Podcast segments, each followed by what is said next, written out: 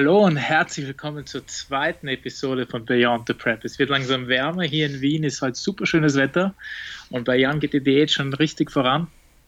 Und deswegen werden wir heute mal besprechen, wie der Progress in letzter Zeit war, vor allem was das Training angeht, wie Jan mit dem Essen umgeht, wie, wie stark sein Food Focus ist oder noch nicht. Und auch so Themen wie Schlaf werden beinhaltet sein und natürlich, wie Jan seine ganze Arbeit läuft während der Prep. Also Jan, hey, wie geht's dir? Ähm, bestens, also ähm, relativ auf jeden Fall. Also mir geht es ziemlich gut, ich kann mich nicht beschweren, Leben ist gut, Prep läuft gut, privat läuft es gut. Ähm, ich komme gerade aus einer Deadlift-Einheit, also deswegen sage ich relativ, weil Stehen ist auf jeden Fall anstrengender als sonst. Ähm, allgemein, es war auch gerade so, weil ich habe ja so einen leichten, also wenn ich vom Sport, ich laufe irgendwie sieben Minuten von meinem Fitnessstudio zu mir.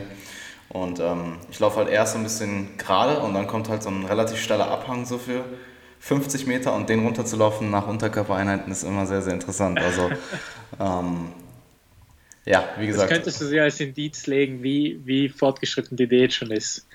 Wenn irgendwann dieser Abhang wirklich schon sehr hart wird, weißt du, okay, ich muss aufpassen. Ja, das, der ist jetzt schon ziemlich hart. Das Ding ist, ähm, wenn ich irgendwann, also je, je weiter ich in der Diät bin, desto anstrengender wird wahrscheinlich der Gang hoch. Weil jetzt aktuell ist der Gang ja. hoch halt einfach noch so, ja, mache ich halt, ist halt kein Problem so, aber ich kann, ich bin mir sehr, sehr sicher, dass zum späten, zum Ende der Diät so alleine der Gedanke, dass ich da hochlaufen muss, schon ähm, nicht so geil wird, aber hey, ich bin sehr, sehr, sehr dankbar, dass ich ähm, so wenig Fuß, also so, so schnell ähm, zu meinem Gym kann. Ja, das ist cool. Ähm, ja, hey, wir sagen, du darfst dir über die ganze Prep zweimal ein Uber bestellen für diese keine Ahnung, Kilometer sind. Nein. Erst, ich weiß gar nicht, aber ich habe von irgendwem gehört, dass es jetzt in Deutschland wieder Uber gibt. Ähm, Ach so, das war ja, bei euch. Ja, ja, wir hatten super ah. lange kein Uber, aber ich habe gehört, jetzt gibt es das wieder. Aber ich werde mir trotzdem kein Uber bestellen für Dietz. Okay. Das, wär, das würde länger dauern, mit dem Uber dahin zu fahren, als hinzulaufen. Okay. Aber vielleicht lasse ich mir einfach ein bisschen mehr Zeit. Nee, also mir geht's super. Ich ähm, kann mich definitiv nicht beschweren. Ähm, Business läuft gut, Produktivität ist on point. Ähm, privat läuft gut, Prep läuft gut. Alles super. Geil. Und bei Sehr dir? Gut. Wie geht's dir? Mir geht's blendend. Life is great as well. Also ich, ich kann mich über nichts beschweren. Vor Minicut habe ich jetzt gerade ein paar Tage Pause gemacht. Ähm, jetzt werde ich wahrscheinlich mit einem kleinen Defizit weitermachen. Und bin leider kein Mann mehr. Also ich. Das tut mir natürlich leid, dass es hier random Technik reinspielt. Ich was hast du gemacht, Alter? Hast du, ist dein iTunes angegangen oder was? Ja, meine, meine Kopfhörer sind anscheinend leer gegangen. Also wir haben hier immer Probleme mit dem Akku. Hörst du im Podcast Techno nebenbei? Ist es ein Problem, wenn dein, dein Audio laut ist? Was? Also deine Stimme, wenn dein, dein Output laut ist, hören wir das dann doppelt? Ähm, ich glaube, dann würde ich mich jetzt auch doppelt hören. Also ich glaube, nicht. Mach halt einfach so leise, dass du mich gerade noch verstehst. Würde ich immer einfach sagen. Wo ähm, waren wir? Wo waren wir? Wie es dir geht. Du hast Pause ja, von Minikat gemacht. Ja, voll. Ich bin kein Mann mehr, das heißt, ich bin jetzt bei 90 Kilo. Ich fühle mich dünn, lauchig und schwach, aber irgendwie auch ein bisschen leaner, also ja, gerade so das Beste aus beiden Welten. Ja, ich, du hast mir ein Bild geschickt. Ah, ja. Auf jeden Fall leaner. Ja, ja, voll. Ah, nee, ich habe ich hab gar nicht erwähnt, ich bin am Donnerstag, also am Donnerstag früh fliege ich nach Wien wieder mit meiner Freundin dieses Mal. Also kein Teamfrisse-Meeting, sondern einfach mit meiner Freundin ein bisschen Urlaub nehmen. Sie hat Urlaub, ich nicht. Ich habe nie Urlaub, aber hey. Ähm, nee, auf jeden Fall, ähm, wir fliegen halt rüber, sind sechs Tage da und ja, trainieren halt. Ähm, mal schauen, was wir sonst noch so machen, weil trainieren nimmt immer ziemlich viel Zeit in Anspruch und ich arbeite halt auch ganz normal. Also sie hat sich auch ähm, vorgenommen, ein bisschen zu lernen dort und dann ein bisschen Sightseeing machen. Ähm, einen Tag machen wir mit euch was und ja. Ihr müsst sich auf jeden Fall auf längere Trainingseinheiten einstellen, weil ich will zusammen mit Aline Aline Pools machen. Ja, absolut. Ja, ich sage ihr Bescheid. Sie kann dir dann noch ein paar Techniktipps geben. Perfekt. Mich. Nee, ähm, sie, also sie weiß es eh schon. Ich meine, sie ist, ist es auch eh von mir hier gewohnt, dass ich ziemlich lange trainiere. Manchmal zumindest. Und äh, das ist halt da umso mehr. Und ja, ich bin auf jeden Fall gespannt. Ich auch. Ich ja, wird cool. Ja gut, Jan. Ähm, ähm, also, wie liefen die letzten Wochen? Ähm, durchaus ziemlich gut, also sehr, sehr, sehr solide. Ähm, ich sag mal so, ich bin jetzt an dem Punkt im Gym angekommen. Ich habe jetzt wie viele Wochen Defizit hinter mir? Sechs Wochen Defizit, aggressives Defizit hinter mir, wo ich auf jeden Fall, was Erwartungen im Training angeht, zurückschrauben muss. Weil ich bin halt immer noch gewohnt, dass ich durch den Aufbau und durch, den, durch, die, ähm, durch das Optimieren aller, mehr oder weniger aller externen Faktoren und das kontinuierliche Optimieren und halt gleich optimal halten, also was Schlaf angeht, was Stressmanagement angeht, was ähm, ähm, andere Regenerationsmodalitäten angeht, Entspannung. Das war alles ziemlich kontinuierlich bei mir im Aufbau. Deswegen hatte ich halt auch bis auf wirklich wenige Ausnahmen immer sehr, sehr, sehr kontinuierlich gute Einheiten ähm, und sehr, sehr vorausschaubare Performance, sagen wir es mal so.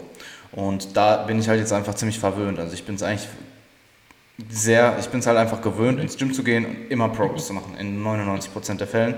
Und dass ich auch in der Regel, zwar natürlich dann zum Peak des Zyklus, wenn du wirklich PRs aufsetzt, natürlich ist alles schwer, aber es ist nicht dieses, es ist schwer, aber es geht. Und jetzt so langsam komme ich in diesen Bereich in der Prep, wo sich vor allem Langhantel-Movements, also da komme ich auch gleich nochmal darauf zurück, wo einfach das subjektive Empfinden pro Satz oder generell an wie hart fühlt sich das Set an? Jetzt nicht mal per se auch nur durch die Reps, sondern allgemein, wie fühlt sich die Übung an?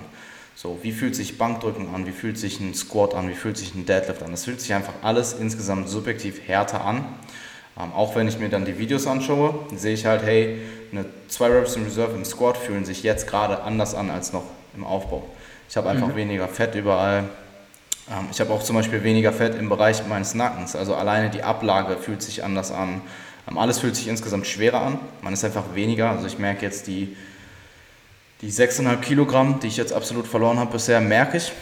Ähm, aber ich würde nicht sagen, dass meine Performance bis jetzt, abgesehen vielleicht vom Langhantelbenchen, irgendwo signifikant ähm, eingebrochen ist. Und da mache ich mir, also ich mache mir in der Hinsicht auf jeden Fall keine Sorgen. Ähm, das ist alles in dem Rahmen, wo ich es halt voll erwartet habe.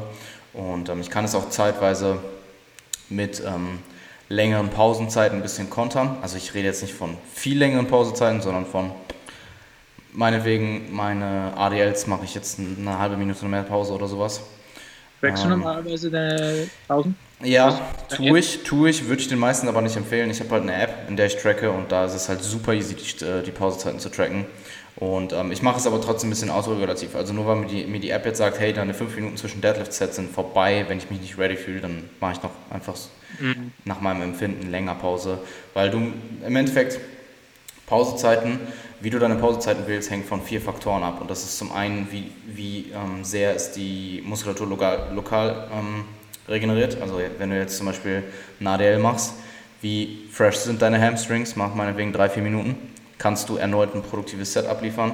Dann wären die, der zweite Faktor halt ähm, beiläufige Muskulatur, also sekundäre Muskulatur, die halt eben beteiligt ist, sowas wie äh, Erectors beim, ähm, oder Unterrücken beim, beim ADL oder meinetwegen deine Griffkraft. Ähm, und die zwei anderen Faktoren wären zum einen, bist du mental wieder ready für einen Satz, weil selbst wenn du physiologisch ready bist, du aber dir denkst, ich kann jetzt gerade keinen, nicht noch einen Satz machen, keinen produktiven, mhm dann würde ich in der Regel auch noch ein bisschen warten. Und der vierte Faktor wäre ähm, kardiovaskulär, dass du halt einfach, dass deine, dass deine Herzfrequenz wieder auf einem normaleren Niveau ist, dass du wieder normaler atmest. Also ich habe mir ist es heute aufgefallen nach dem ähm, ich habe ja jetzt gerade vorhin gedeadliftet und die Deadlifts mache ich aktuell ähm, mit sechs bis zehn Wiederholungen. Dadurch, dass ich nur zwei Sets mache, sind die beide in der Regel halt am oberen Ende. Und dann dauert so ein Set halt mal eine knappe Minute und ich habe wirklich abgesetzt und ich habe so heftig geatmet. Also ich bin dann wirklich in so einem Zustand, wo ich auch null reden kann. Wenn mich dann irgendwer anspricht, so, dann muss ich halt so fünf Sekunden warten. Ich kann halt nicht reden, ohne Spaß. Es ist halt wirklich so. Und es sind dann auch so enorm große Luftzüge. Es ist nicht so schnelles, kurzes Atmen, sondern wirklich halt so, mein Brustkorb geht halt komplett hoch runter. Ich sitze dann am Boden, bin so halb am Kollabieren, aber ähm, ja, das ist halt die, die ähm, ja, so fühlen sich halt einfach Lifts an, die du in höheren Wiederholungsbereichen machst, mhm. die halt eben viel intraabdominalen Druck auch benötigen. Und ähm, also was Langhantel-Movements angeht, gerade weil ich sie auch schon alle relativ lange drin habe, würde ich sagen, ist der Progress jetzt an dem Punkt beim Squat und beim Deadlift, wo er stagniert, beim Bench tendenziell sogar ein bisschen runtergeht, aber das habe ich immer in der Regel und es ist jetzt auch nicht so ein, ähm, so ein massiver ähm, Einbruch, sondern ich weiß nicht, zweieinhalb oder dreieinhalb Kilogramm im 10 oder so. Und alles andere, also sowohl Maschinen als auch ISOs, ähm, stagnieren oder werden besser. und neue Movements, die ich neu eingeführt habe. Also zur Prep-In habe ich ja teilweise ähm, neue Movements reingenommen. Was habe ich reingenommen? Ich habe ein S-Set-Rudern reingenommen. Ich habe ähm, zwei neue Lat-Pulldown-Varianten. Nee. Doch, ich habe ziemlich viele Pulls neu reingenommen. Ich habe ähm, ein paar Arm-Isos neu reingenommen, wobei die jetzt nicht unbedingt progressiv sind, also weil du halt einfach keine neuronale Komponente hast. Aber sowas wie ein S-Set-Rudern oder auch Kurzhantel-Bankdrücken ist enorm progressiv. So wirklich, einfach weil ich so lange nicht mit Kurzhantel gearbeitet habe, dass da einfach die neuronale Komponente, die potenziellen negativen Folgen der Diät halt einfach ähm, auskontern und ich halt einfach trotzdem Progress mache von Woche zu Woche und von Zyklus zu Zyklus. Und overall bin ich ziemlich, ziemlich zufrieden mit der Performance. Ich brauche teilweise längere Pausezeiten, auch zwischen meinen Warm-ups. Das ist ähm, auch so eine Sache, ich brauche länger zwischen den Warm-ups. Ich kann die Warm-ups nicht alles so durchballern. Ähm, und alles fühlt sich härter an. Aber es ist nicht per se härter. Also wenn ich mir dann die Videos angucke, dann sind es halt doch zwei, sind halt zwei Reps in Reserve. Aber es fühlt sich halt an wie, ja, weiß nicht, fast mhm. Failure. Und mhm. ähm, also, ja, ich weiß nicht, die Session APIs sind auch insgesamt höher, würde ich sagen. Ähm, weil jetzt auch zum zweiten Zyklus die, die Progression von Woche zu Woche einfach nicht so hoch ist. Und ich da. Links von dir. Links? Ja. Okay, dann müssen wir ähm, Sorry. Alles gut. Und ich. Jetzt habe ich ein bisschen den Faden verloren. Ähm, die Jumps sind nicht mehr so extrem von Woche zu Woche mhm. und die, die Session APIs, die durchschnittlichen von Woche zu Woche sind auch sehr ähnlich, weil einfach die Progression ähm, oder die, die, ähm, die, die Jumps in Form von Intensität und Volumen halt viel geringer sind als noch im ersten Zyklus oder vor allem auch im Aufbau, im Vergleich zum Aufbau. Ja, ähm, ja das, ja, das, ist, das riecht mir eigentlich wirklich aus der Seele. Also ich weiß nicht, ob das bei mir so früh der Fall war, aber du hast halt auch eine andere Ausgangssituation. Also mein Defizit war ja am Anfang nicht so hoch. Ähm, aber irgendwann nach, keine Ahnung, zehn Wochen oder so tritt das dann ein. Und es war in meiner Prep dann wirklich sehr stark, dass aus RP 8 gefühlt, oder sagen wir mal aus einer RP 6 sehr schnell mal eine RP 9 wird, bei der gleichen Rap. Mm, ja. Und du dir echt denkst, what the fuck, warum verliere ich jetzt von einer Sekunde auf die andere so viel Kraft? Mm. Und also, es ist ich meistens nur subjektiv und wenn du den Satz einfach weiterführst, merkst du dann, okay, es ist zwar, es fühlt sich sehr, sehr hart an, hm. aber geht dann eigentlich immer noch. Und wenn du dann kontrollerweise zum, zum Muskelversagen trainierst, merkst du eigentlich, wie viele Reps dann wirklich gegangen wären. Ja. Also ich glaube, ja. in der Prep, wenn du dann einfach so in einem starken Defizit bist oder einfach weniger Körperfett hast, beginnt irgendwann das Gehirn früher dir diese Schmerzsignale und so weiter zu schicken. Ich denke das und ich glaube einfach insgesamt alles ist einfach eher darauf ausgelegt, dass es sich härter anfühlt. So. Mhm. Und ähm, ja, also ich meine, es, es, macht halt einfach extrem viel Sinn, da zu, also es macht sowieso extrem viel Sinn, dein Training zu filmen. Aber ich habe hier ja vor kurzem, weil meine, äh, ich habe ein 256 GB iPhone und das war einfach permanent voll für so drei Monate oder so. Und dann habe ich mir 2 Terabyte iCloud gekauft für, ich glaube, 10 Euro im Monat oder so. Und ähm, all meine Fotos werden instant auf iCloud hochgeladen. So. Und ich nehme jetzt einfach alles auf. Ich nehme einfach jeden Satz auf. Mhm. Also zumindest von den Main Lifts. So alles, was wichtig ist, nehme ich alles auf. Ich nehme jeden Satz auf. Ja. Und es hilft mir auch enorm, was so ähm, nicht nur was ähm, Einschätzen von Raps in Reserve angeht, sondern auch, ich meine, es kommt jetzt nicht ultra oft vor, aber es kommt schon manchmal vor, dass ich mich einfach verzähle. Ähm, vor allem jetzt im zweiten Zyklus, wo die Raps ein bisschen höher sind und ich halt potenziell 10 plus Raps mache kommt es halt einfach manchmal vor, dass ich dann irgendwie bei der sechsten oder siebten Rap denke, so, Alter, habe ich jetzt sechs oder sieben? Und dann mache ich halt einfach weiter mit dem ähm, Rap Reserve Goal im Kopf und dann gucke ich mir das Video an und denke mir so, fuck, es war ein Rap zu wenig oder ein Rap zu viel. Ähm, ja. Aber was ich halt in dem Fall, also was ich jetzt deutlich mehr mache, ist, dass ich ähm, auf die Autoregulation von Volumen kommen wir gleich noch zurück, aber dass ich mehr, dass ich meine Loads einfach mehr autoreguliere und ähm, wenn ich eine bestimmte, ich meine, ich habe immer noch, mein Plan ist immer noch Progressive Overload in Form von Satzprogression, Intensitätsprogression zu erzeugen, also beides. Auch wenn jetzt das, der Fokus halt, die Jumps sind insgesamt viel kleiner. Ähm, die, Intensitäts, die Intensitätsprogressionen sind gleich, die Satzprogression ist aber viel, viel geringer Und die Intensitätsprogression ist halt immer mit dem, Hinter, ähm, mit dem Hintergedanken, dass es halt nicht klappen könnte. Also wenn ich merke, dass es zu schwer ist, dann habe ich kein Problem, die gleichen Loads von der, davor der Woche nochmal zu nehmen oder mhm. vielleicht den Jump kleiner zu gestalten.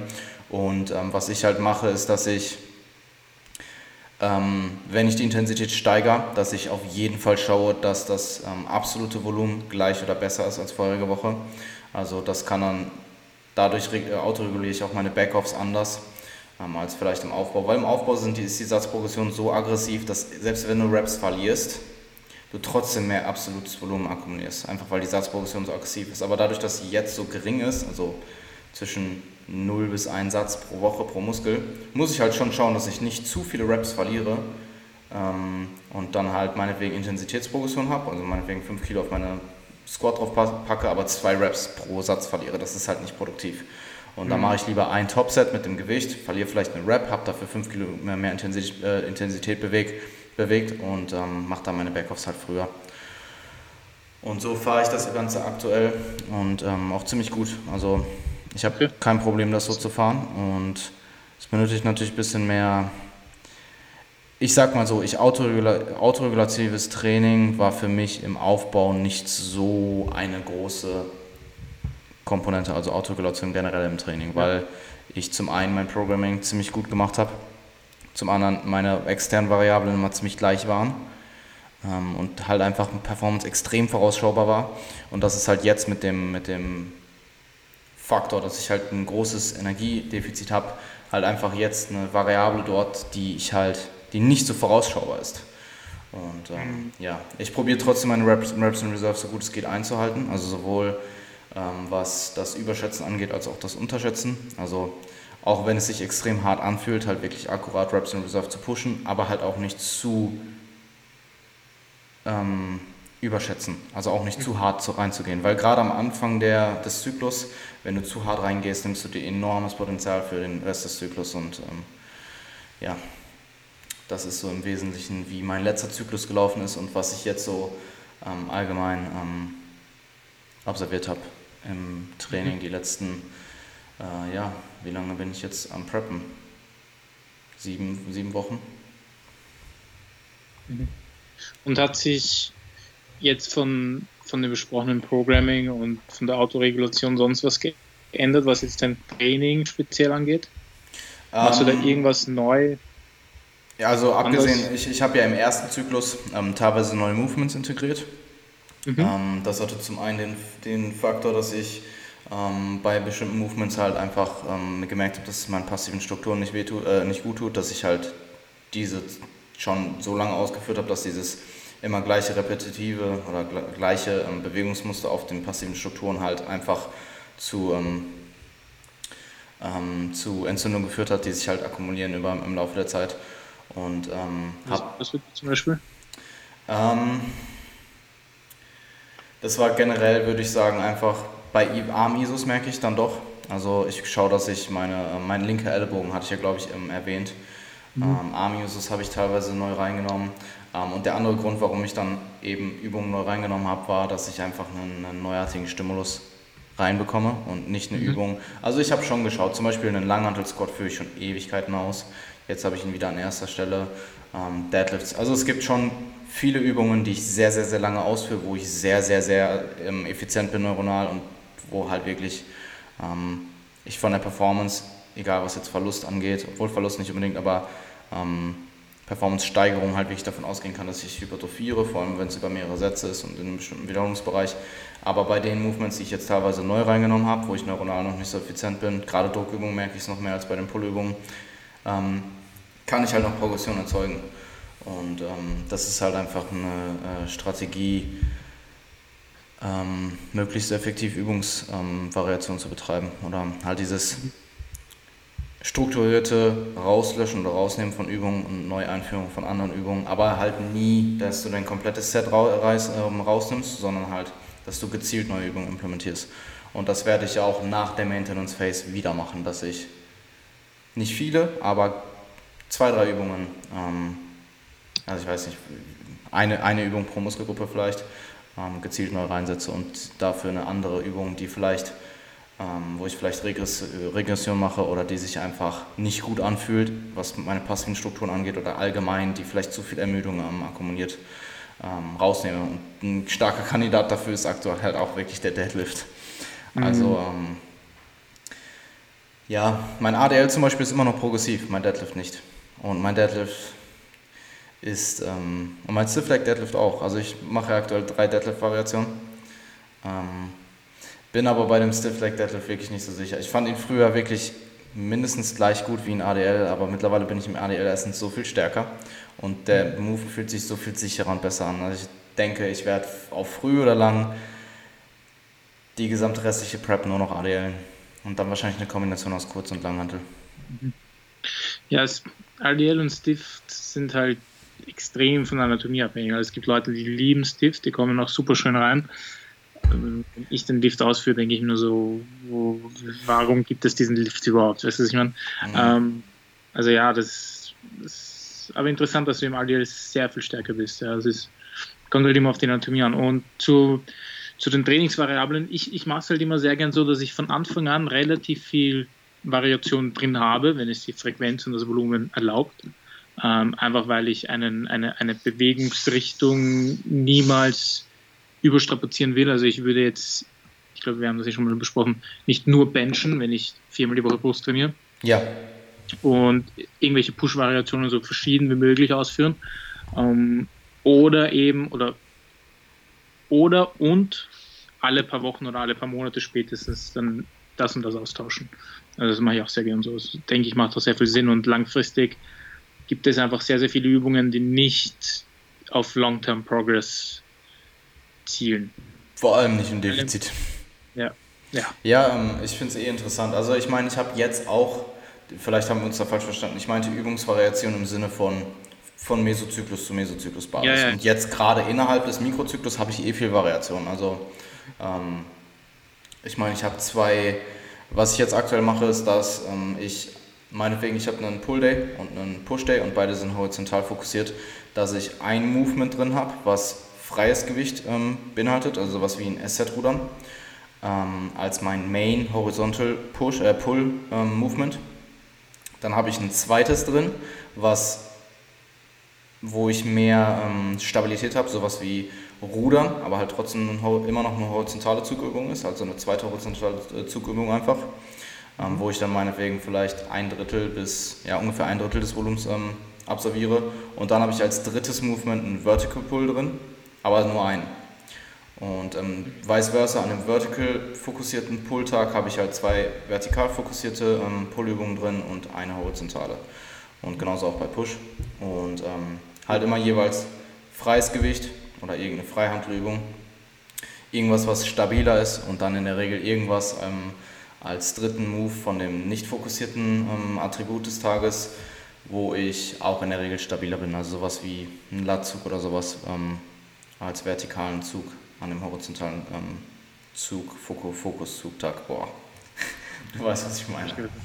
Ähm, mhm. Und ja, ich habe schon relativ viel Variation. Also ja, ja, ja. ich squatte auch aktuell nur einmal die Woche. Ähm, ich mache einmal die Woche ADLs, einmal die Woche Stiff Leg Deadlift, einmal die Woche Deadlift. Also Stiff Leg Deadlift für die, die sich jetzt denken, wie kann der Junge dreimal die Woche deadliften.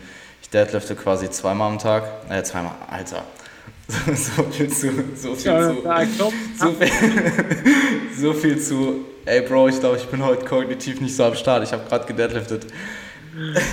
Ich deadlifte ähm, zweimal die Woche. Also einmal halt ADL, das ist dann an dem Quad fokussierten ähm, Unterkörpertag. Ähm, ADLs nach Kniebeugen. Und an dem zweiten Tag, der halt Hamstring Glute fokussiert ist, führe ich zwei Sätze Deadlifts aus, ein Topset, ein Backoff. Und dann mache ich quasi meine Volumenarbeit mit Stiff Leg Deadlifts. Okay. Um, also einmal RDL und dann einmal Deadlifts kombiniert mit Stift. Ja, genau. Interessant. Ähm, und kombiniert mit Deadlifts und Stiff Leg Deadlifts komme ich auch nie über fünf Sätze. Also ich mache aktuell zwei Sätze Deadlifts und das ist so das, was ich gerade tolerieren kann. Ein, Back, ein, ein Top und ein Back-Off-Set. Mhm. Um, ähm, und ja. Ansonsten irgendwas an deinem Training, was sich verändert hat, verändern musste? Also ich habe ja ähm, von Anfang an ähm, ziemlich proaktiv zwei Sätze in der im Durchschnitt erhöht am unteren Ende, am MEV, und zwei Sätze am oberen Ende, am MAV, reduziert. Ähm, ich habe vor zwei oder drei Wochen Mike ähm, Isutil nochmal über, ähm, Dr. Mike Isutil über API Plus gefragt, was, ähm, wie er das proaktiv handeln würde. Und er meinte, am Anfang macht es durchaus Sinn, das proaktiv zu machen, ähm, aber er würde dann, wenn du den, ähm, den, das Programming von Zyklus zu Zyklus planst, würde er am unteren Ende ein bis zwei Sätze erhöhen, also am MEV, einfach weil der, der, der, der gesamte Katabolismus von Zyklus zu Zyklus vom Voranschreiten der Diät immer mehr wird und du halt einfach mehr trainieren musst, um deine Muskel zu erhalten, beziehungsweise im, mhm. im Falle des MEVs vielleicht sogar noch Progress zu machen. Aber das ist dann, man kann im Defizit Progress machen, aber es ist halt sehr, sehr, sehr gering. Ähm, und am oberen Ende hat er gesagt, würde er es eher autoregulativ halten. Also dann anhand von ähm, primär Performance, aber auch von Muskelkater abhängig machen. Mhm. Ähm, und wenn du eben bis zur nächsten Einheit komplett regeneriert bist, also meinetwegen, du trainierst jetzt am Montag deine, ähm, du trainierst am Montag deine, deine Rückenmuskulatur und am Donnerstag wieder und du bist am Donnerstag komplett regeneriert, regeneriert von Montag und du hast im besten Fall ähm, deine, deinen Muskelkater, solltest du welchen gehabt haben, einen Tag vorher regeneriert haben oder du hast gar keinen Muskelkater, dann kannst du eben am nächsten Montag ähm, das Volumen erhöhen. Und ähm, so handhabe ich es auch. Also ich schaue, dass ich das obere Ende erstmal gleich lasse vom Zyklus davor, aber entscheide dann nochmal in Woche 3 und 4, wie viel Volumen ich wirklich mache. Also auch da mehr Autoregulation, ähm, was ich im Aufbau, was Volumen angeht, auch relativ wenig gemacht habe. Aber das liegt auch daran, weil ich ziemlich gut, wie gesagt, ziemlich gut darin mhm. war, das Programming zu gestalten für mich selbst. Und auch, also auch das, was ich von Klienten höre. Es gibt eigentlich selten, ähm, außer halt, also vor allem bei den Leuten, die wirklich ex, ihre externen Variablen wirklich nailen, gibt es eigentlich kaum ähm, Situationen, wo wirklich jemand durch Volumen ähm, frühzeitig overreached. Also klar gibt es, ist es oft so, dass ähm, Klienten von mir am Ende des Zyklus halt ähm, Overreaching-Symptome haben aber es ist eigentlich nie bis zu dem Punkt, wo du wirklich Performance verlierst. Mhm. Mhm. Und ähm, ja, also generell mehr Autoregulation jetzt in der Diät, sowohl was Intensität angeht, als auch Trainingsvolumen. Mhm. Ja. Ich habe ja mittlerweile drei Leute, mit denen ich jetzt auch schon ziemlich, ziemlich schön experimentiere, was Satzprogression angeht. Und das Feedback bei den dreien ist auch jedes Mal, also ich denke mir, der Progress ist auch am Schluss noch stark. Hm. Ich denke, wow. Aber das Feedback ist dann, okay, ich fühle mich aber nicht so, als könnte ich unbedingt noch mal eine Woche so arbeiten. Ja. Also die Performance scheint nicht unbedingt runterzugehen, aber die Fatigue kommt halt dann doch sehr. Ja, die Fatigue ist da, du musst dich halt zusammenreißen und trotzdem gehen und dein Bestes geben.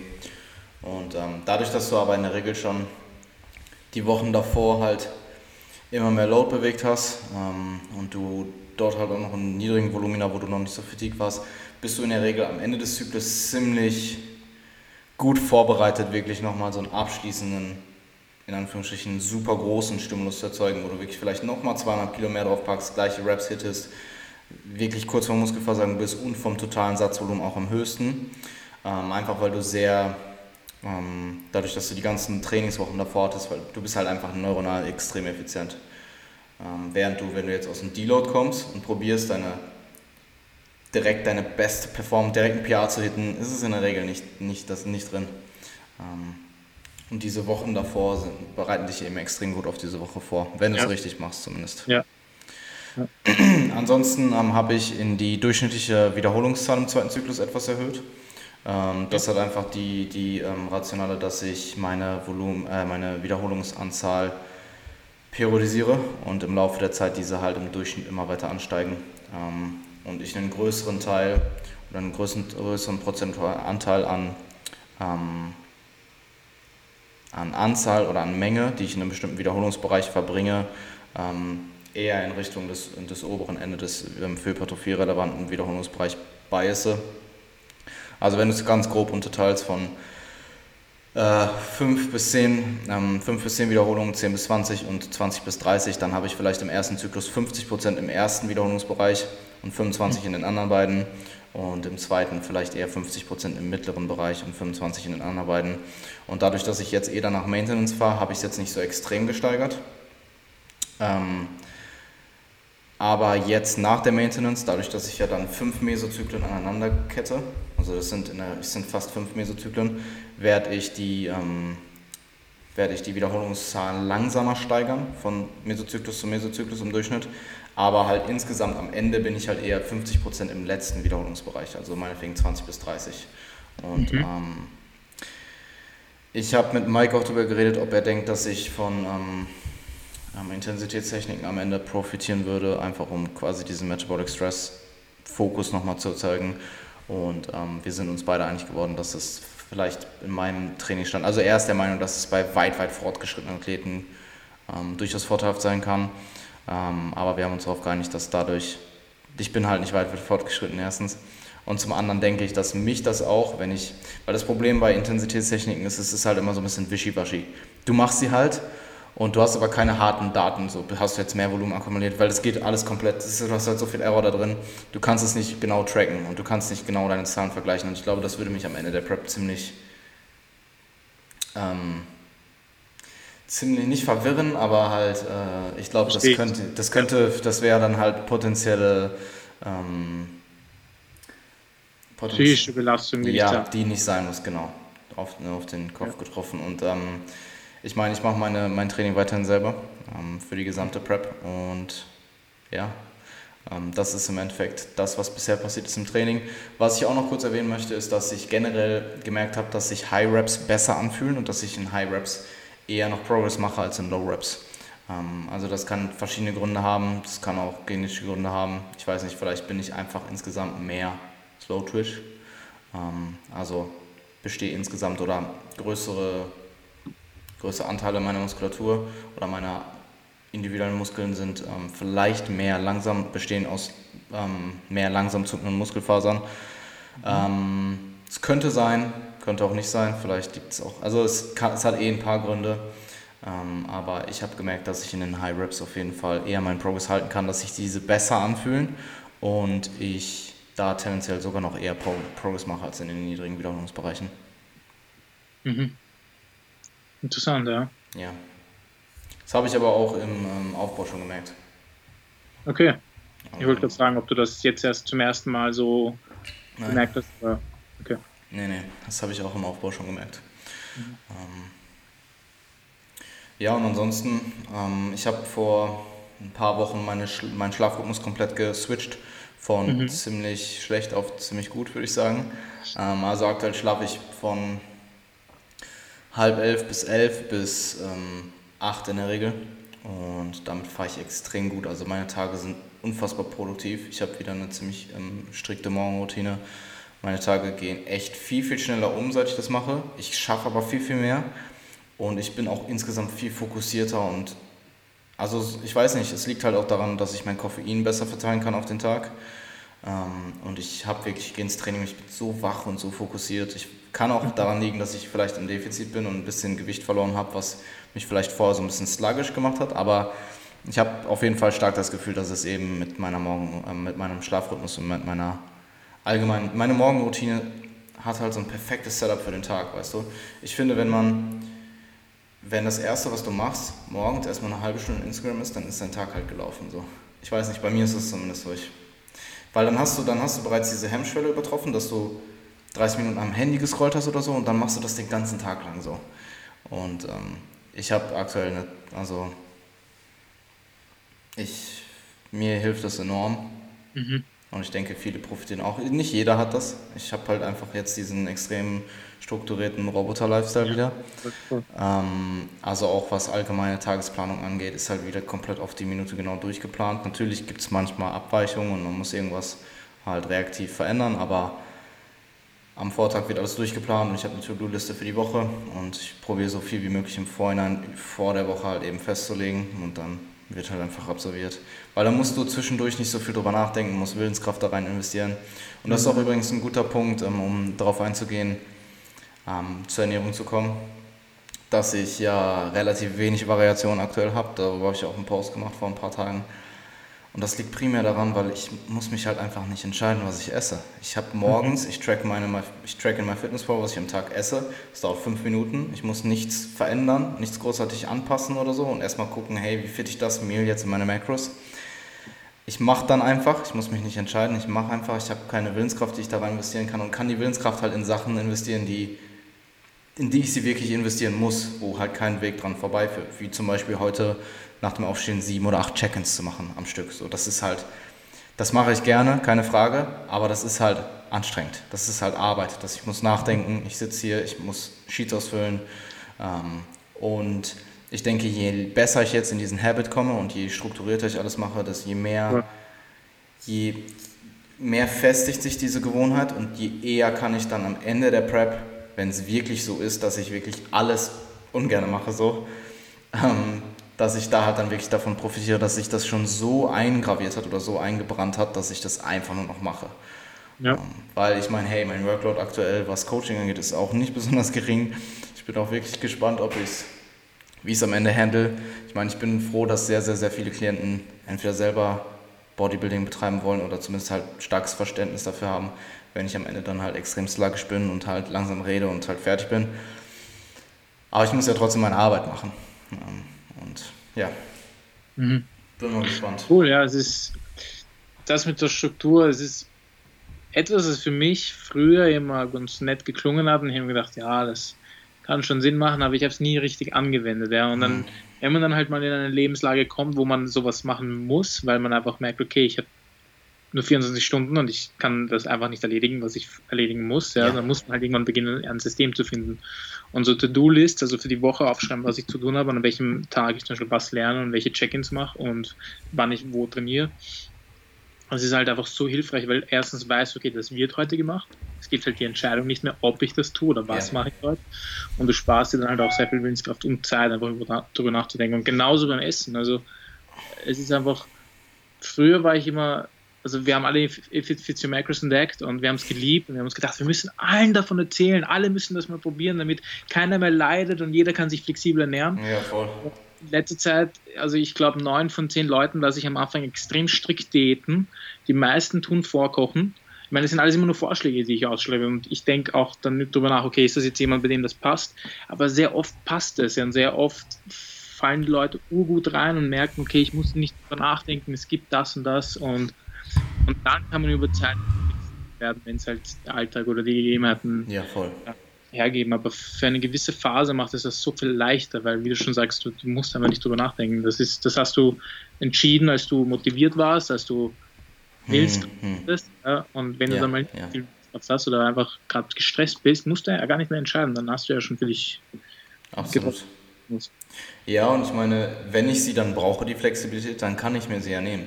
Wenn ich jetzt zum Beispiel nach Wien fahre, ähm, ich habe mich schon, mhm. also ich habe mir generell, ich habe ja im letzten Podcast erwähnt, dass ich noch darüber nachdenke, wie ich das mit dem Essen handle. Ähm, ich habe mich jetzt dazu entschieden, in der Maintenance Phase es zu machen, wenn ich will. Also un unbegrenzt im Endeffekt, also jetzt nicht einfach jeden Tag, weil ich es kann, sondern in der Maintenance Phase halt, wenn es sich anbietet und wenn ich Lust drauf habe, dann mache ich's. ähm, ich. Ich meine, ich esse auch super gerne zu Hause. Ähm, und ich habe mich dazu entschieden, jetzt für den Diätteil vor der Maintenance ist so gut wie es geht zu vermeiden, so wie auch danach. Aber als auch da, wenn es halt sich irgendwie anbietet oder wenn es ein besonderer Moment ist, ist es halt zu nutzen. Und das ist jetzt auch in Wien der Fall. Also ich äh, habe mir vorgenommen oder ich habe mir überlegt, dass ich in Wien halt zweimal essen gebe von sechs Tagen. Und das sind dann in dem Fall halt einmal mit euch wahrscheinlich und einmal mit meiner Freundin irgendwo gut Steak oder so. Ich weiß nicht, was ihr essen wollt. Ich denke kein Steak, weil es extrem teuer ist. Und im, im Aufbau Steak halt so ist schon geil, aber muss halt nicht sein so. Mhm. Deswegen werde ich mich da halt ein bisschen anpassen und vielleicht können wir uns irgendwie auf Asiate oder so einigen. Irgendwas, was man halt schon noch irgendwo tracken kann, was gut zu tracken ist. Ähm aber ja, das sind halt, also wenn ich die Flexibilität brauche, dann habe ich sie. Mhm. Ähm aber solange ich sie, solange ich halt eben mit diesem System gut fahre und aktuell schmeckt mir halt eben dieses, ich meine, ich habe jetzt meine zwei Meals am Tag, die ich extrem, wo ich extrem reinfahre. Mein Post-Workout-Meal ist manchmal Whey, manchmal Whey mit ein bisschen Obst, manchmal Whey mit Obst und ein bisschen Maiswaffeln, je nachdem wie meine restlichen äh, Macros über den Tag aussehen. Aber ich fahre halt extrem gut mit diesem Reis, Spinat, mhm. Hüftsteak ähm, Meal, weil ich halt Hüftsteak jetzt extrem ähm, günstig bekomme, also zwischen 8 und 10 Euro. Das ist halt so teuer wie nie. Blattspinat, right? Was? Blattspinat. Ja, Blattspinat. Auf gefroren oder in. Gefroren. Und es ist halt auch extrem günstiges Mehl. Also ein Kilo Blattspinat kostet selbst bei Edeka oh. 1,69. Ja, ja. Das reicht für zweieinhalb Mal. Und den tust du zuerst in die Mikro? Äh, ich mache den Blattspinat, der braucht 8 Minuten. Ich mache den gleichzeitig an. Dann packe ich das Fleisch rein, je nachdem wie groß das Steak ist, brate ich es 2 bis 3 Minuten scharf von jeder Seite an und dann nochmal 1 bis 2 Minuten um, auf mittlerer Temperatur. Dann nehme ich das Steak raus, nehme den how to, how to, how to make the meal. Ähm, nehme das Steak raus, ähm, salz das, lass es kurz ruhen, nimm den Spinat raus, lass, den, das, lass das Wasser abtropfen, ähm, probier mit ähm, Zewa so viel Wasser wie möglich daraus zu ziehen, weil sonst saugt sich der ganze Reis mit Wasser voll. Wie, wie versuchst, das, deswegen habe ich gefragt, wie versuchst du Wasser rauszuziehen? Also erstmal, ich habe zwei tiefe Teller und ich ja. kippe den quasi alles, was an Wasser rauskommt, mit so einem Minispalt halt erstmal über meine Spüle aus. Dann würze ich das komplett, rühre das komplett um und dann, ich habe ja eh, der Teller so quasi aufgeteilt in Spinat und Reis, eine Hälfte Spinat, eine Hälfte Reis, dann drücke ich den Spinat so komplett in eine Hälfte und lege dann Zewa in die noch leere Hälfte ah. und drücke so oben ein bisschen drauf. Und das mache ich so mit zwei, drei Zebas und dann ist der ziemlich trocken, also nicht trocken, aber halt so, dass ich. Okay, cool. Ja, ja, und dann in der Zeit mache ich halt den Reis rein, in die Mikrowelle, meistens auch Fertigreis, weil ich ultra faul bin, oder manchmal diesen ähm, Kochbeutelreis, der ist halt insgesamt ein bisschen günstiger. Und dann packe ich den Reis da rein. In der Zeit schneide ich das Fleisch in kleine Stücke, scharf, brate es nochmal scharf an, weil es meistens noch ziemlich rare ist in. Und dann ist das Mehl fertig. Und das ist, weiß ich, 20 Minuten Maximum so. Sehr geil, sehr geil. Ja, voll. Es ist, mega, es ist mega effizient, verhältnismäßig echt günstig. Also wenn ich so 300 Gramm Hüftsteak am Tag esse, dann sind das halt... Also das ganze Mehl kostet mich, weiß ich nicht, Gut, der Reis kommt drauf an, wenn ich diesen vorgekochten Mikrowellenreis ist, der kostet glaube ich 1,70 oder so. Dann meinetwegen die 60 Cent für den Reis, äh, für den Spinat und 3 Euro für das Steak. Oder so. Das kann man machen. Hähnchen ist halt genauso teuer. Das ist halt sehr, sehr preiswert. Ja, voll. Für, für, für Steak auf jeden Fall. Also äh, ich habe äh, bei mir im alten Edeka das Dreifache gezahlt. Mhm. Immer noch nee. wert. Ja, immer noch wert, aber das ist halt einfach, ich kann halt nicht, ähm, also könnte ich schon, aber müsste ich halt woanders hart Abstriche machen, wenn ich mir, ich meine, ich esse jetzt aktuell, wenn ich wirklich jeden Tag 300 Gramm Steak esse, sind das halt 9 Kilogramm im Monat. So, und das ist halt äh, nicht wenig. Und für 9 Kilogramm in einem anderen Edeka zahle ich halt, wenn ich 36 Euro oder so pro Kilogramm zahle, dann zahle ich da halt irgendwie 300 irgendwas Euro oder so. Und so zahle ich halt 90 Euro. That's it. 9 Kilo. 9 Kilo ist schon viel. Jetzt gerade, wo ich es ausgesprochen habe, dachte ich mir auch so, fuck. Oh. Okay, ja. Ähm, ähm, also ja, was ich noch sagen wollte, ein bisschen Variation ist trotzdem gut. Also ich probiere ab und zu mal ein bisschen anderes Obst zu essen. Ähm, und auch mal ab und zu Brokkoli anstatt Spinat zu essen. Ähm, und ja, also ein bisschen Variation drin zu haben, macht Sinn. Ähm, einfach um, es ist einfach, um ich, Defizit vorzubeugen. Weil eben aus, aus, dem Zeitfaktor, dass du weißt, dass du die Flexibilität haben kannst, wenn du sie ja. bist oder musst, weil es so wie ein Trip eben ähm, verlangt aber du eigentlich dein System für dich hast und weißt, es funktioniert so, da muss ich nicht viel nachdenken, das mache ich einfach so, das schmeckt mir, das macht mir satt. Und das habe ich die ganze Zeit so drin. Aber wenn ich es brauche, habe ich halt auch die Flexibilität, weil das macht halt psychisch nochmal einen ganz krassen Unterschied. Also ich, ich habe gestern hier im Gym mit einem geredet, der auf Wettkampfdiät gerade ist, macht halt Men's Physik und geht in insgesamt zwölf Wochen.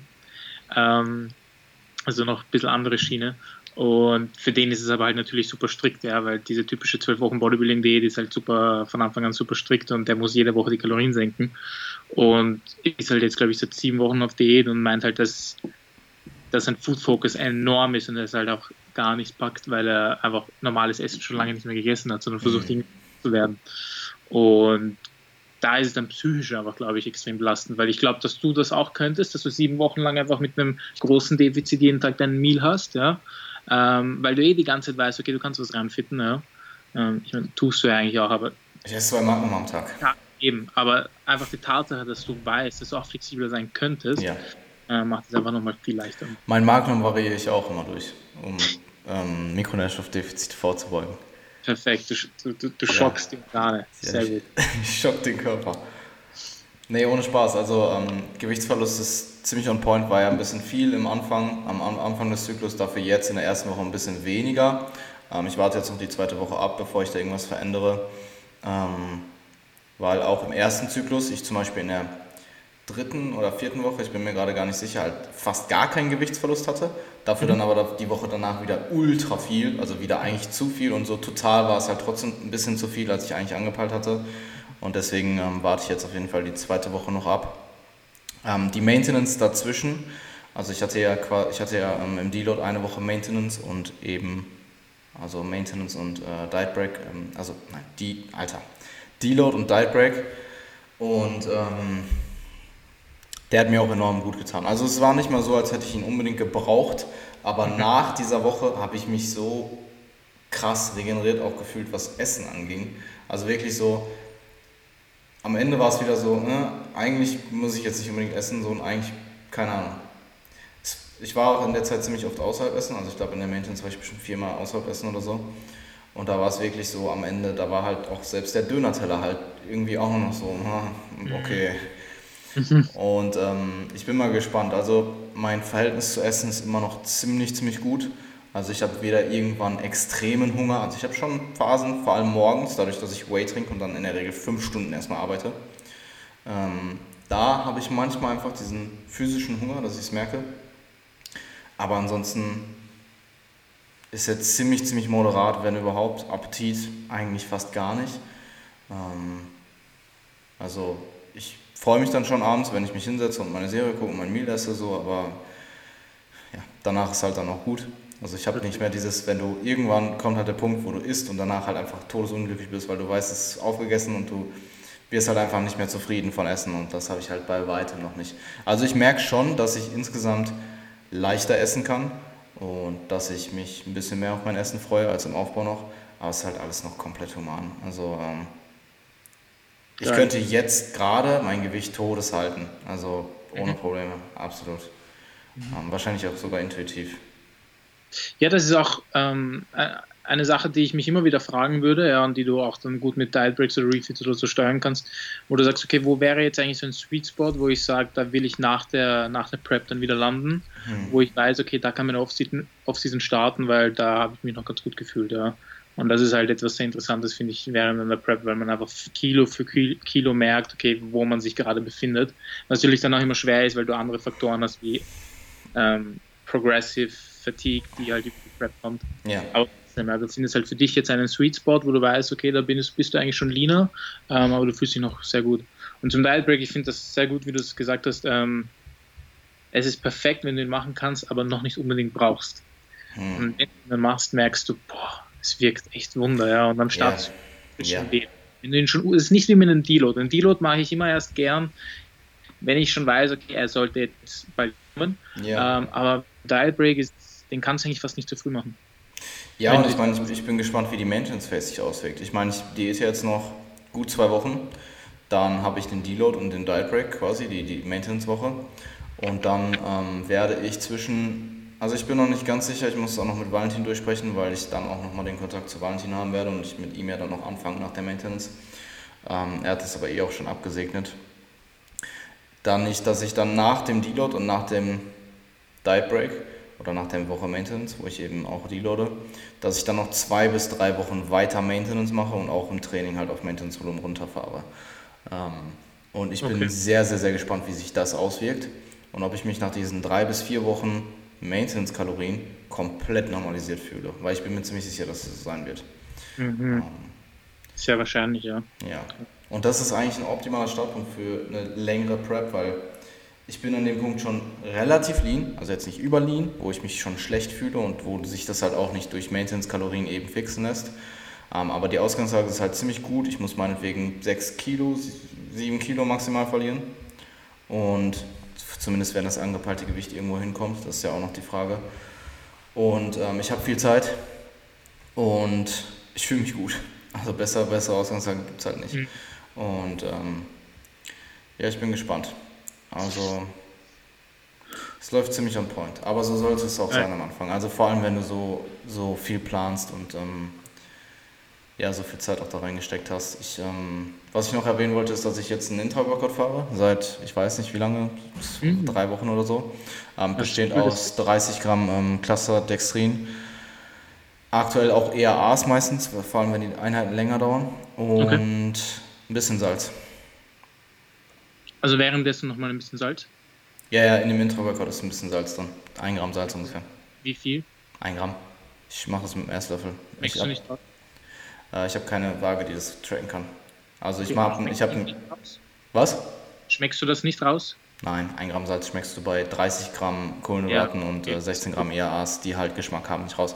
Das Witzige bei Dextrin ist, dass es komplett geschmacksneutral ist. Also wenn du Dextrin nur mit Wasser trinkst, dann schmeckt das wie so dickflüssiges Wasser. Also so ein bisschen so wie Kleister und dünnflüssig, ja. aber halt so komplett geschmacksneutral. Ja, Deswegen ähm, kommen mir die ERAs also ähm, nicht nur für den potenziellen Effekt, sondern eben auch vom Geschmack her entgegen. Okay. Ja, ich glaube, da haben wir, glaube ich, immer drüber geredet, es könnte ja auch ein potenzieller Benefit sein, wenn du allein was Süßes schmeckst.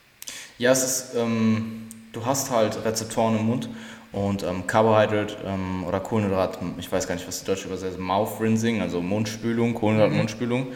Ähm, dazu ist die Datenlage zu Kraftsport, ich habe vor kurzem noch einen Artikel im Mass darüber gelesen, ist die Datenlage in Kraftsport halt relativ zwiegespalten.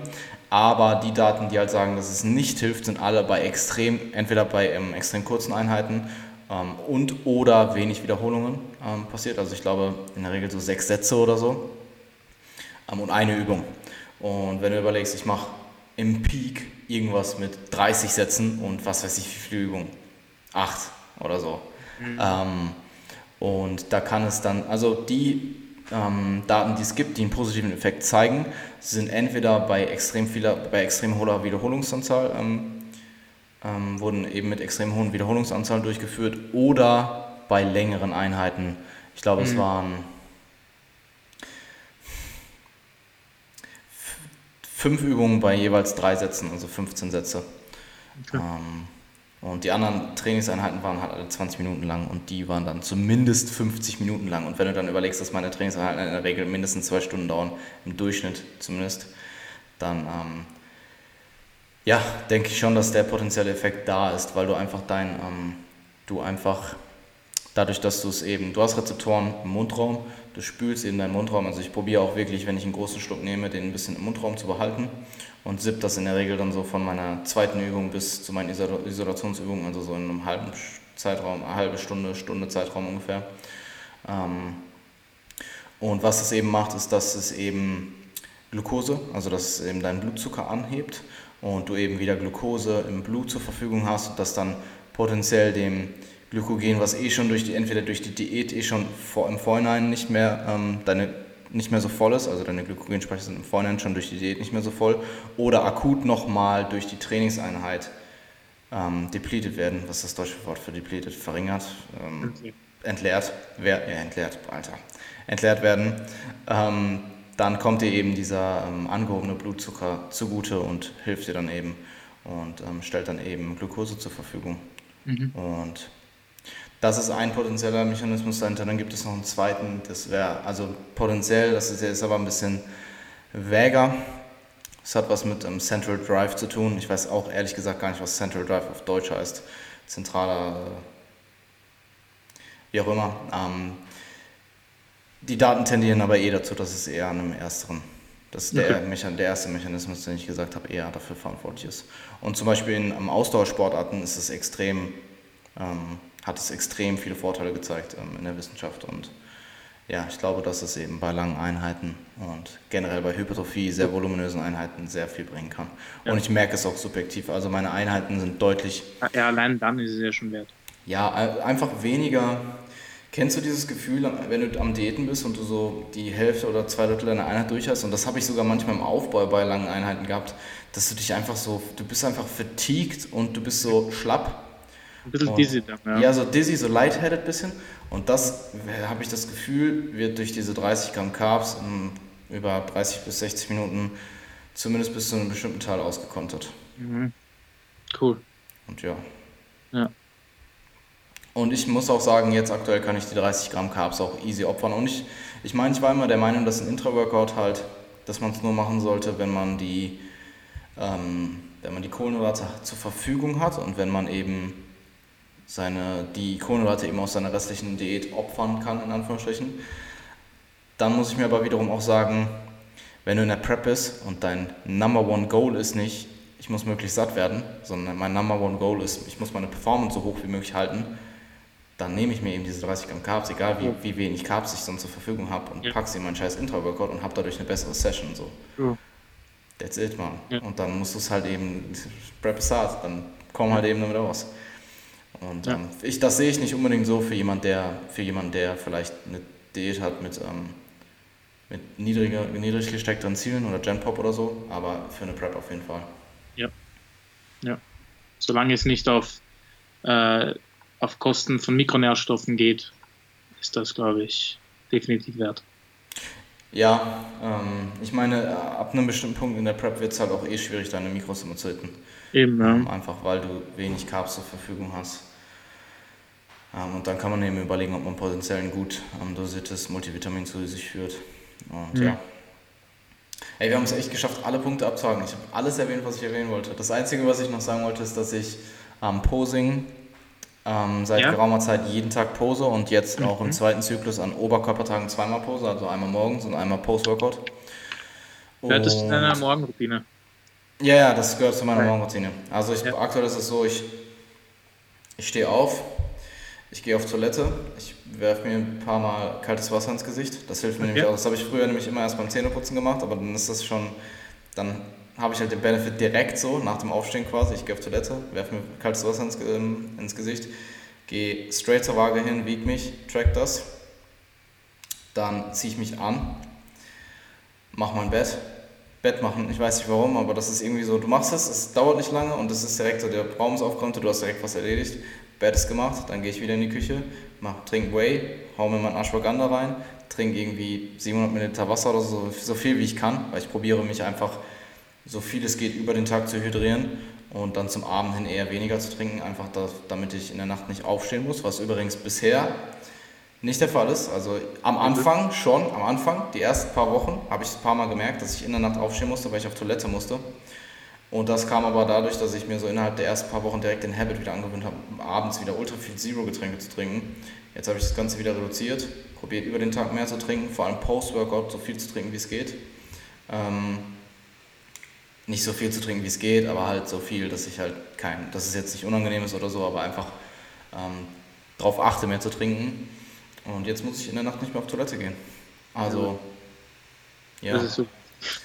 Ähm, ist ja, ich ziehe mich halt dann, ähm, ich trinke halt dann mal Whey, trinke Wasser, putze mir dann eben die Zähne, dann meditiere ich dann pose ich und dann gehe ich in der Regel 20 Minuten raus, um so direkt mal 3, 3K Steps am Tag reinzubekommen.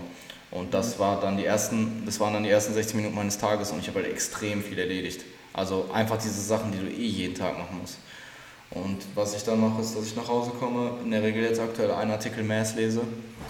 Ähm, und was ich übrigens super geil finde bei Mass, ist, dass sie diese Roundtables haben. Das heißt, ich mache es meistens so, dass wenn ich rausgehe, morgens diese ersten ähm, 20 Minuten ungefähr gehe ich raus, dass ich dann auch probiere, nicht so viel am Handy zu scrollen oder so. Also bis zu dem Punkt habe ich auch mein Handy gar nicht, also außer ich muss poste mhm. mein Way auf Instagram oder so, aber dann poste ich das und mache danach Instagram wieder zu. Also ich lese keine Nachrichten, gar nichts.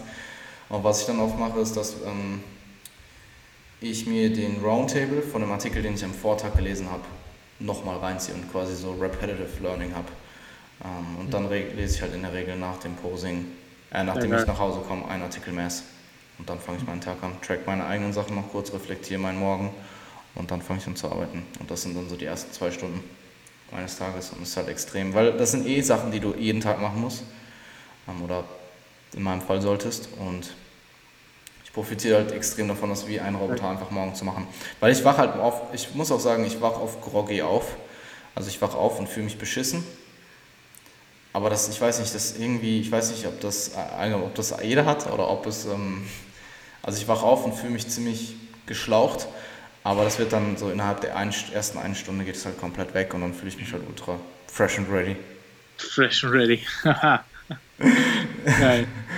ja, und ähm, ich habe jetzt am, ähm, wenn ich in Wien bin, Ähm, mindestens eine Posingstunde mit Valentin, vielleicht noch eine zweite, wenn ich davon profitieren würde. Ich frage ihn mal, was er denkt. Ähm, und ja, that's it. Sehr gut. Geil. Also läuft ja noch sehr gut, ja. Ich sage immer, ähm, weil hier jetzt auch schon einige am Preppen sind, gerade im Gym, ich sage immer, der Anfang einer Prep ist so wichtig. Da kann man so viel rausholen. Und macht halt das sehr, sehr, sehr optimal, ja. Ja, ich bin gespannt. Also sicherlich, ich meine, ich habe jetzt noch die zwei Wochen, die werden mit Sicherheit sehr, sehr problemlos laufen. Dann habe ich die Maintenance, die wird auch ohne Probleme laufen, weil es ist halt Maintenance. Also ich bin eh darauf gefasst, dass ich ein bisschen zunehme, das ist eh normal. Das war auch übrigens jetzt im Diet Break der Fall. Ich habe glaube ich 0,8 Kilogramm zugenommen in der Woche. Mhm. Habe aber dann in der Woche danach genau das Gewicht, was ich verloren, ähm, was ich verlieren sollte, zu der Diätwoche vor der Maintenance verloren. Also dann quasi zur ähm, Maintenance-Woche sogar noch viel, viel mehr. Also eigentlich ziemlich on, on point. Ähm, und ja, ich denke auch, dass es irgendwie, ich fange Anfang Mai mit Valentin an, ich denke so bis Juli oder so, Mitte Juli sollte das alles sehr reibungslos noch laufen. Und dann kommt so langsam die Zeit, wo es crispy wird, so von Mitte Juli, so Anfang Juli bis August oder so, denke ich. Und dann so August bis September, Oktober wird halt die richtig harte Zeit. So, das ist dann die digging Zeit, wo. Aber hey, ich, ich weiß, warum ich es mache und ich weiß auch eh, worauf ich mich einlasse. Also, we will see. Bin schon okay. gespannt. Ich bin gespannt, ob ich den ganzen Podcast überstehen werde. Ja, ja, klar. Kann, man kann ja dann auch die Uhrzeit ändern. Ich ähm, habe es jetzt so, ich mache es jetzt so, ich ähm, habe mich wieder extrem auch ans Arbeiten und Stehen gewöhnt. Ich stehe die ganze Zeit. Okay. Außer manchmal zum Essen, aber ich stehe sonst den ganzen Tag lang. Okay. Und ich glaube, das ähm, ist auch eine gute Sache, weil du dann, ich meine, du musst dich eh daran gewöhnen, ob du stehst beim Arbeiten. Auch im Aufbau ist das am Anfang sehr unge äh, ungewohnt und anstrengend. Aber wenn ich das, diesen Gewohnheit, wo wir wieder bei Gewohnheiten sind, äh, habe, eh den ganzen Tag zu stehen, dann hält es sich vielleicht auch dann, wenn es wirklich hart wird, leichter. Ja, ich meine, ich würde mich vielleicht alle zwei Stunden mal kurz hinsetzen, einfach für einen venösen Rückfluss, aber. Das tue ich sowieso, dadurch, dass ich ja. Essenspausen habe und so. Und ja, voll. Dann ist es ja. perfekt. Ja. Geil. Ja, perfekt, cool. Mann. Cool. Dann freue ich mich, was du in vier Wochen zu erzählen hast. Und wünsche dir nur das Beste für, die, für das weitere Wegen. Ich freue mich aufs Wochenende, da sehen wir uns eh sowieso hier. Ja, voll. Und ja, ich hoffe, die Leute konnten was mitnehmen. Ich denke, es war ein sehr, sehr informativer Podcast. Also ich ja, konnte auf jeden Fall was mitnehmen. Ziemlich, ziemlich ähm, viel durchgeboxt. Ja, und ja, ich wünsche dir nur das Beste. Danke, Mann. Ich dir auch. Was? Bis dann. Bis dann. Wir sehen uns.